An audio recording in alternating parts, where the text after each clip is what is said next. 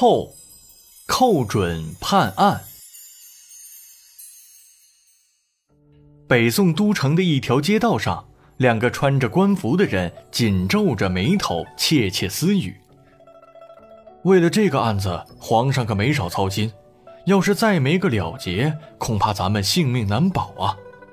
谁说不是呢？难呐！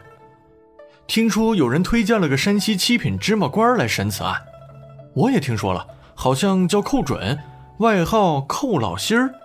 寇准。接到皇帝的命令，来到京城，官员们见他穿着寒酸，长得又难看，都很瞧不起他，暗地里议论纷纷。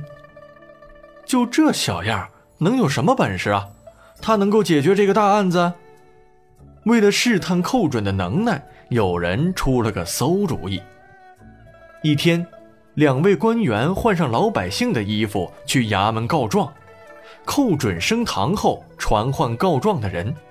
不一会儿，两个人互相拉扯着进了大堂，跪地齐喊：“请大老爷为小人做主啊！”寇准让贾先说。贾说道：“大人呐，我种了颗葫芦，一瓢水一瓢水把它侍弄大了。您猜怎么着？不想这几天不见了，找来找去，发现在隔壁乙院子的坛子里了。”我本想拿回自己的葫芦，可是乙家不让，请大老爷为我做主。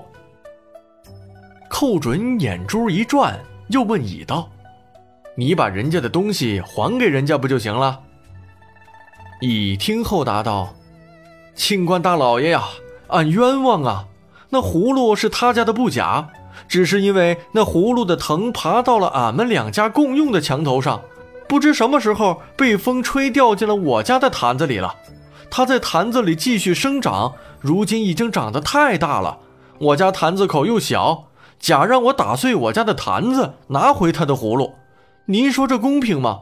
又不是我拿了他家的葫芦，我为什么要打碎自己的坛子呢？还请大老爷明察。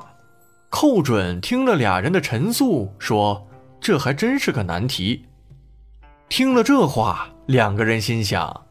看你这个寇老心儿怎么解决？其实他们的小动作，寇准早就看在眼里了。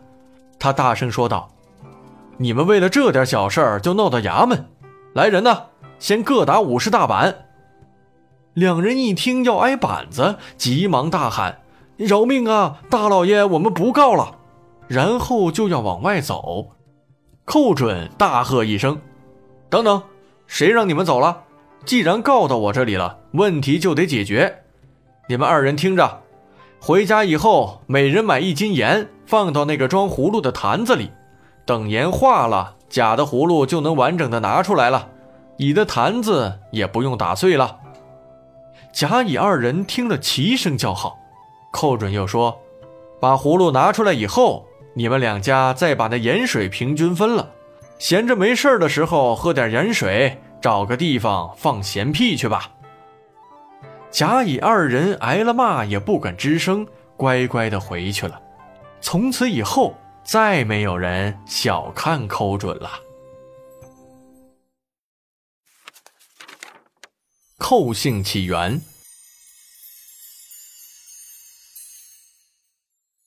一，周朝时，昆吾氏的后人苏奋生为周武王司寇。即负责刑狱，其后人便以官名寇为姓。二，魏国始祖康叔为周武王的弟弟，周成王时任命他为司寇，其后人有些便以官名寇为姓。三，少数民族改姓，如北魏鲜卑族中有若口隐士，进入中原汉化时取发音近似的寇字为姓。博文馆，云台二十八将，云台二十八将指的是帮助汉光武帝刘秀一统天下、重兴汉室的二十八员大将。汉明帝为了追忆当年跟随其父皇打下江山的功臣秀将，命画师在洛阳南宫的云台绘制了这二十八位功臣的画像，因此称为云台二十八将。后世民间传说，云台二十八将对应天上二十八星宿，是二十八星宿转世下凡。